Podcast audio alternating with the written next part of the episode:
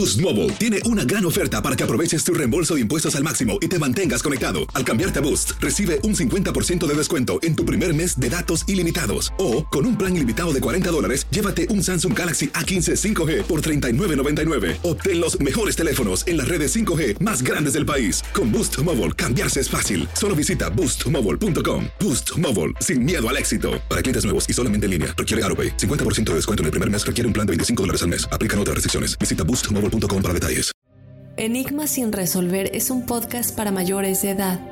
Algunos escuchas pueden encontrar el contenido del programa ofensivo. Recomendamos la discreción de la escucha, especialmente para menores de edad.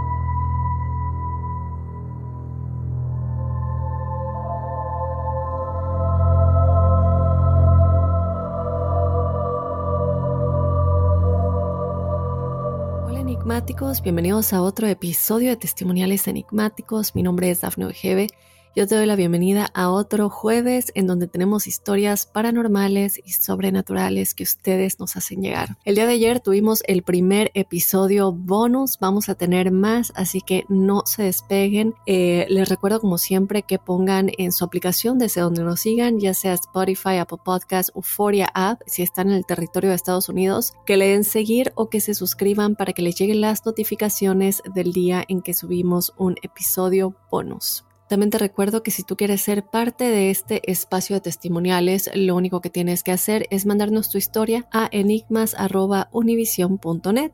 Te recuerdo que esto puede ser también por medio de un audio si lo quieres contar de tu propia voz. Igualmente a este correo enigmas.univision.net. Y por último, te invito a que nos sigas en las redes sociales. Nos encuentras en Instagram y en Facebook como Enigmas sin resolver. Y bueno, sin más, comencemos con los testimoniales de esta semana. Hola Dafne, mi nombre es Oriana, te saludo desde Alemania.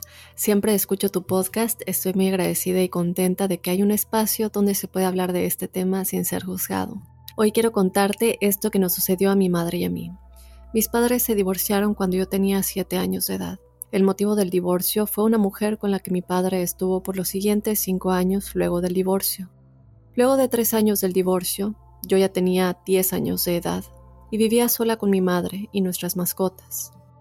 Quiero destacar que en mi casa siempre ha habido mucha vida. Mi madre ama las plantas y al igual que yo, a los animales. En ese momento teníamos muchas plantas interiores. Teníamos un conejo como mascota, loros y también tortugas de agua y de tierra. Cuando mi padre se fue, nos sentimos muy solas, por lo que decidí comenzar a dormir con mi madre en su habitación. Todo empezó una noche en la que escuchamos que habían abierto el agua de la ducha a las 3.30 de la madrugada. Cuando nos levantamos a ver qué había pasado, solo salía agua caliente de la ducha. Nos acostamos a dormir nuevamente y 15 minutos después empezamos a escuchar ruidos en mi habitación. Hubo un ruido muy fuerte, como si se hubiera caído un estante que tenía todas las cosas. Cuando nos levantamos a ver qué había pasado, todo estaba en orden. Luego de eso volvimos a acostarnos a dormir o al menos a intentar. Recuerdo que en ese momento, cuando trataba de dormir, solo veía sombras en el techo. Estas sombras tenían garras largas, era aterrador. Mi mamá por su lado veía el reflejo de una persona, o mejor dicho, de un enano. Al día siguiente, cuando por fin nos levantamos, que tenía que ir a la escuela, recuerdo que tenía moretones en los brazos, rasguños en el pecho y en el cuello. Sé que ese día llamaron de la escuela a mi madre a preguntar qué había sucedido, ya que creían que podría tratarse de maltrato infantil, por lo que mi madre no sabía cómo explicar lo que había sucedido realmente. En el caso de ella, por lo que hoy en día cuenta, se despertó con mucho ardor en sus zonas íntimas. Luego de ese día se repetía la misma rutina. El agua caliente comenzaba a salir de la ducha a las 3.30 de la madrugada a las 3.45 se escuchaban ruidos extraños, estantes cayéndose, vasos en la cocina rompiéndose. Hasta que llegó el peor día. Un sábado por la mañana encontramos al conejo que teníamos como mascota con una actitud muy extraña. Estaba botando espuma por la boca, sus ojos cambiaron y tenía una actitud muy agresiva. Las plantas se secaron completamente, los loros que teníamos amanecieron muertos. Parecía como si alguien los había apretado hasta matarlos. En el caso de la tortuga de tierra, que para ese momento tenía nueve años con nosotras, amaneció con la cabeza aplastada. Las dos tortugas de agua que teníamos amanecieron secas. Lo que había pasado esa noche de viernes para sábado fue inexplicable, aterrador y también traumatizante. Luego de ese evento mi madre decidió que lo mejor era que yo me fuera con mis abuelos para estar alejada de todo ese ambiente hasta que ella consiguiera una solución, ya que le daba miedo que a donde sea que ella fuera, eso la siguiera y perturbara a quienes la rodeaban. No fue sino hasta después de dos semanas que ella conoció a un babalao de la religión yoruba. Quien apenas la vio le dijo que algo muy malo la acechaba a ella y a su hija y que la única razón por la cual nosotras no estábamos muertas en ese punto era porque teníamos dos ángeles cuidándonos, el tío de mi madre y mi abuelo paterno. El babalao, sin pensarlo y sin esperar cinco minutos, le pidió que lo llevara a la casa porque lo que nos habían hecho era muy malo, oscuro y poderoso. El hombre pidió que yo estuviera presente para poder limpiarme también. Y así lo hizo. Recuerdo que nos pidió comprar dos palomas, una paloma negra y una paloma blanca. Se suponía que la paloma negra era lo que atraparía toda la mala energía que había en la casa y aquello que nos quería hacer daño. La idea de esta limpieza era dejar a esta paloma por cinco horas en casa y luego liberarla para que se fuera con todo lo malo que había. Sin embargo, esta paloma se iba, pero a los diez minutos regresaba nuevamente y quería entrar a la casa. Al cerrar las ventanas, lo que hacía era darse golpes contra el vidrio para poder entrar, hasta que ya no pudo más y simplemente cayó lastimada. Cabe destacar que vivimos en el piso 12. El ritual de la paloma blanca era para terminar esta limpieza espiritual y traer nuevamente la paz y la armonía a nuestro hogar, por lo que al momento de soltarla se fue y sintió paz nuevamente. Luego de este ritual, él bendijo nuestro hogar con agua bendita y recitó algunas palabras. Puedo decir que ese hombre nos salvó la vida y protegió por los siguientes años de todas las malas energías y brujerías. Luego de haber consultado en sus rituales, nos informó que la mujer con la que mi padre estaba nos había hecho magia negra con huesos de personas difuntas para perjudicarnos y sacarnos por completo de la vida de mi padre. Disculpa lo largo, pero espero ser leída también por ti. Quiero decirle a todos aquellos que hayan pasado por una situación similar que no están solos, que muchos hemos atravesado por episodios de esa índole y que la vida siempre nos pone en el camino a personas que nos ayudarán a salir de todo eso. Lo importante es saber reconocerlas y no negarse a ser ayudado por miedo o por los prejuicios que puedan tenerse. En nuestro caso somos una familia católica, pero en este caso quien nos ayudó fue alguien de la religión yoruba, quien no dudó por un momento lo que pasaba y supo ver en los ojos de mi madre el miedo, el cansancio y el grito de ayuda mientras que la iglesia y los sacerdotes a los que acudimos solo decían que estábamos locas. Muchos saludos y te envío las mejores energías. Oriana, mil, mil gracias. Eh, te mando un abrazo muy grande hasta Alemania. Es muy bonito saber que nos escuchan eh, desde todos lados. Em, estoy atónita, ¿no? Y lo habíamos platicado también con Juan Manuel, que pues, con el caso de Josué, que ahora es de la religión yoruba, eh, hablamos mucho con Adrián Urruti acerca de la magia negra y las cosas tan terribles que la gente le ha pedido que haga. Ella obviamente se niega, pero lamentablemente hay gente que no se niega a hacerlo. O si ellos saben cómo hacerlo, cómo llevar a cabo estos rituales, pues a lo mejor ella misma lo hizo sin acudir a nadie más. No sé si nos puedas dar como alguna actualización en el caso para saber un poquito acerca de ella, para saber cómo le está yendo a ella o cómo le ha ido y saber si de alguna manera se le ha regresado eso, porque una de las cosas que nos platicaba eh, Adriana es que cuando se limpia o se saca estos, a estas malas energías, entidades de cualquier ritual de magia negra que se haya hecho eh, de las personas que son las víctimas, se regresan a esa persona.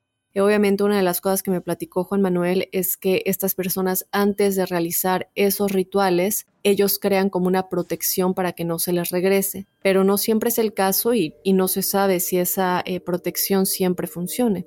Entonces son muchos los casos en los que se ha regresado, una vez que se limpia a las víctimas, se le regresa a la persona que realizó el ritual de magia negra, a pesar de que tengan protección y en otros casos en los que no sucede.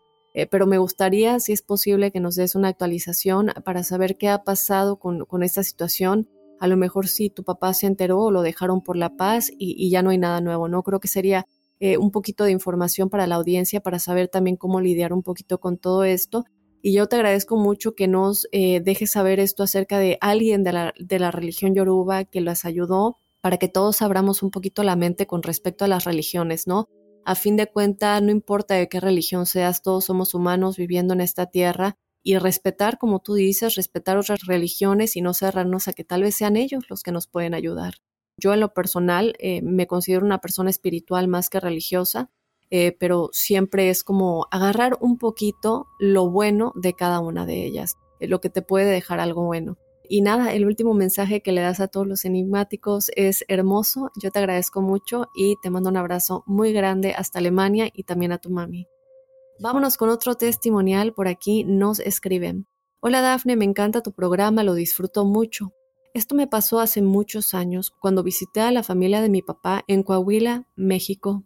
Una de mis tías que en paz descanse vivía en un pueblito cerca de Piedras Negras llamado Palau.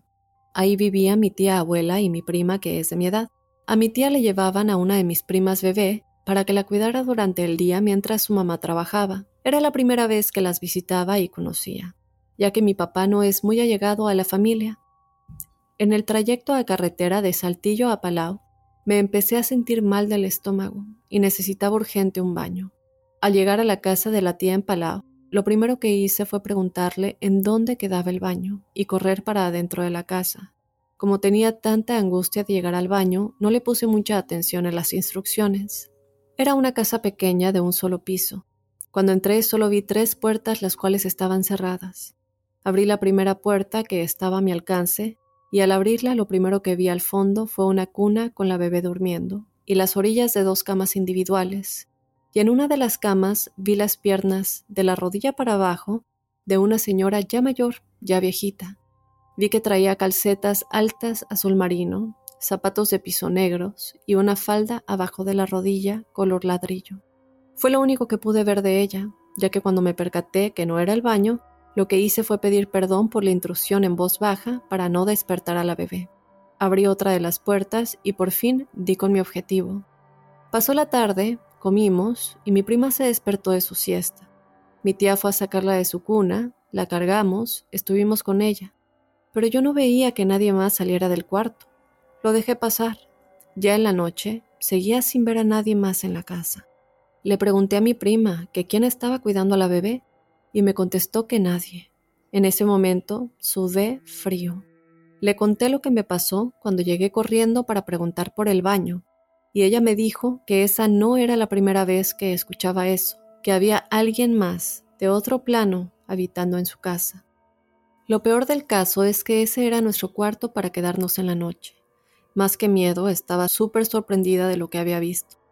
Esa noche no me costó trabajo conciliar el sueño, pero en la madrugada, alrededor de las 5 a.m., empecé a sentir como alguien desde el pie de la cama la estaba moviendo. Obviamente me desperté, Abrí los ojos y vi por la ventana que ya estaba amaneciendo, pero por más que trataba de mover la cabeza para ver quién era, me sentía súper pesada y no pude. Solamente nos quedamos esa noche ahí. Al día siguiente nos regresamos con mis otros tíos a Saltillo y conté lo que me sucedió, y sí me contaron que esa casa estaba embrujada. Y bueno, eh, te querías quedar anónima, así que dejamos este testimonio anónimo. Yo te mando un abrazo muy grande Gracias por confiarnos esta experiencia. Lo que más me sorprende es que, bueno, tú estabas buscando el baño como comentas y de pronto entras y, bueno, lo que alguien hace en primera entrada, sobre todo por la bebé, pues pides disculpas y con la misma te sales. Después, como comentas, pues ya todos salen del cuarto y, y no ves a nadie más salir y dices, bueno, me imagino, ¿no? ¿Dónde está la señora?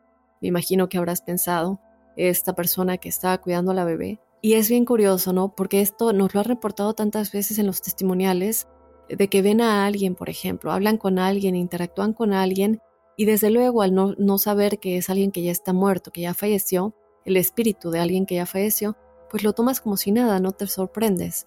Y después, cuando te enteras que esa persona ya falleció, dices, bueno, pero yo, yo interactué con esta persona, ¿cómo es posible que ya lleve años muerto? Y aquí es algo similar, a pesar de que no interactuaste con ella, la viste y, esperabas verla salir, esperabas a lo mejor que te la presentaran. Y, tanto así que después preguntas, ¿no? ¿Quién es la persona que está eh, con la bebé cuidándola? Eh, y yo creo que esto es una señal o un mensaje de alguna manera de que Muchas veces eh, cuando sabemos que es un espíritu, ¿cierto? Cuando sabemos que es alguien que está atrapado en este plano, nos asustamos porque escuchamos ruidos, escuchamos que algo está sucediendo y ya sabemos de entrada, ya estamos predispuestos porque ya sabemos con lo que nos vamos a encontrar, que no es un ser humano como nosotros de carne y hueso. Pero cuando no lo sabemos, es como si nada. Y, yo me pregunto si esto es algo que tal vez nos puede ayudar a lidiar con estos seres cuando nos los encontramos eh, y en vez de asustarnos y irnos al miedo por completo, irnos a sentirnos inofensivos, lo tomáramos como lo hubiéramos tomado si no supiéramos que es un espíritu, que es alguien que estamos viendo caminando por la calle, eh, así como lo, lo hiciste tú, la viste y no te asustaste porque asumiste que era alguien normal. Entonces a lo mejor esto nos puede ayudar a verlo desde otra perspectiva, ¿cierto? A cómo lidiar con estos seres de esta manera, ¿no? Si ellos no se quieren ir y nosotros no tenemos la oportunidad de irnos de ese lugar por X o por Y, no es tan fácil mudarse, ¿verdad? Por cosas económicas, por, por muchas cosas. Además, desde luego de acudir a la limpieza de esa casa, pues creo que también es ¿no? lo que nos decía Ingrid Chal alguna vez. Bueno, pues si te quieres quedar aquí, quédate aquí, pero no me molestes, eh, porque tú no tienes nada que hacer aquí y ya se vuelve algo aburrido. Ya se vuelve aburrido más que algo que te asuste y que te dé miedo, ¿no? Es como, ya déjame vivir, que ya no tienes nada que estar haciendo aquí. Otra cosa que quiero recalcar es que ya al final se enteraron que esta casa estaba embrujada pero estaría bueno saber si había cosas más feas ocurriendo, porque en este caso no veo que algo malo haya sucedido. De hecho, parecía que realmente estaba cuidando a la bebé en vez de asustarla, la bebé no estaba llorando, no, no hubo nada como malo con esta interacción, únicamente que pues ella estaba ahí, a lo mejor simplemente eh, observando y cuidando a la bebé a pesar de que fuera un espíritu y no un ser terrenal. Entonces, eh, a lo mejor sí, no, porque cuando pensamos en una casa embrujada, pensamos realmente en cosas malas ocurriendo, cosas de mala energía.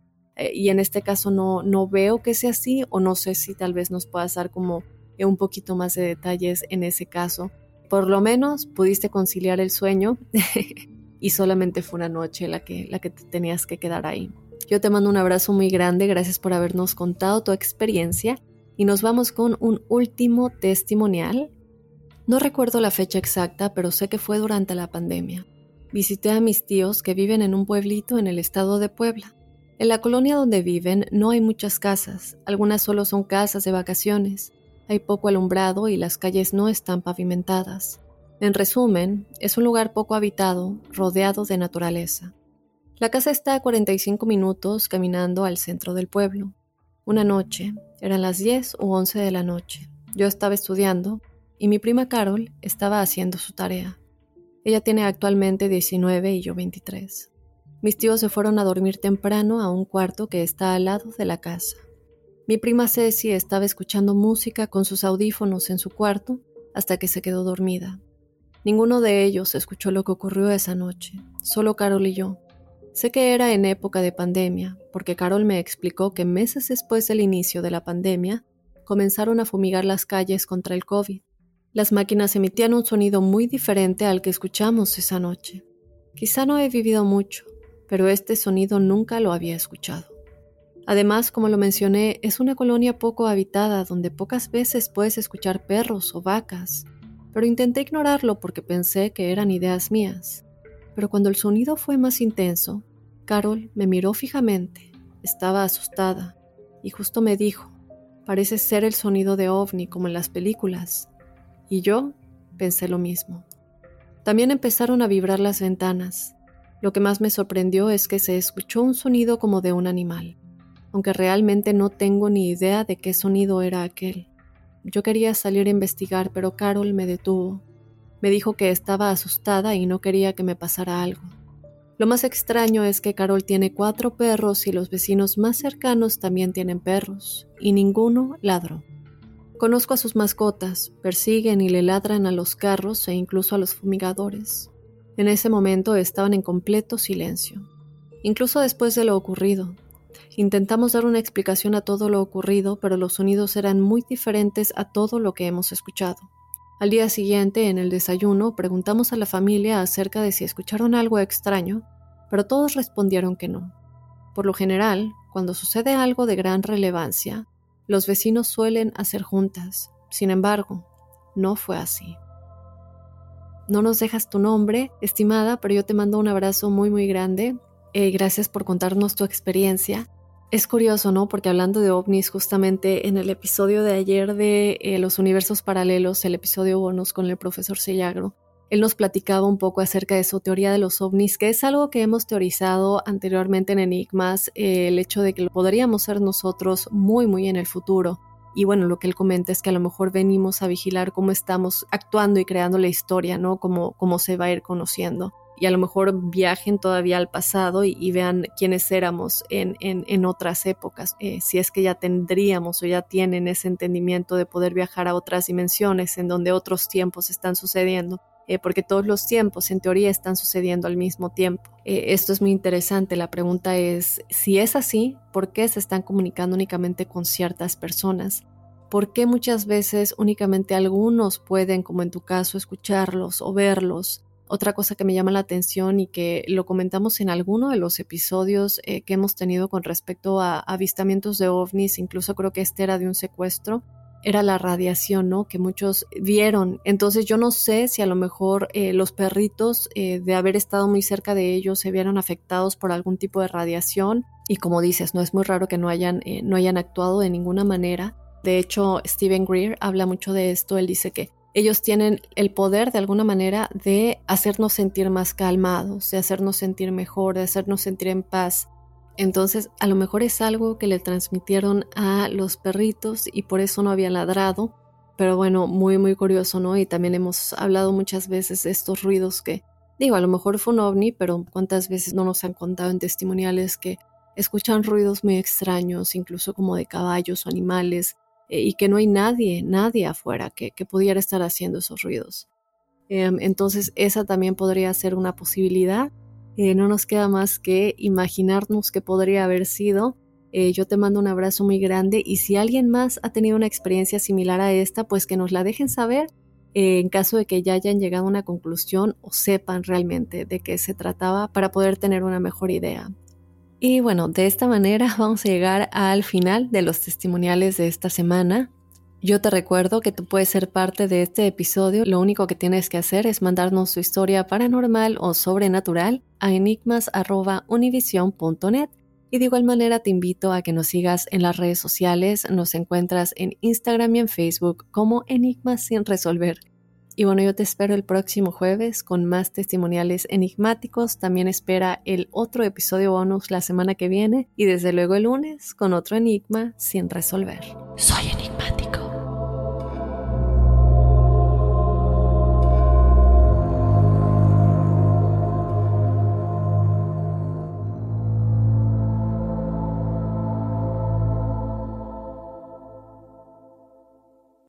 Boost Mobile tiene una gran oferta para que aproveches tu reembolso de impuestos al máximo y te mantengas conectado. Al cambiarte a Boost, recibe un 50% de descuento en tu primer mes de datos ilimitados. O, con un plan ilimitado de 40 dólares, llévate un Samsung Galaxy A15 5G por $39.99. Obtén los mejores teléfonos en las redes 5G más grandes del país. Con Boost Mobile, cambiarse es fácil. Solo visita boostmobile.com. Boost Mobile, sin miedo al éxito. Para clientes nuevos y solamente en línea, requiere AroPay. 50% de descuento en el primer mes requiere un plan de 25 dólares al mes. Aplican otras restricciones. Visita Boost Mobile para detalles.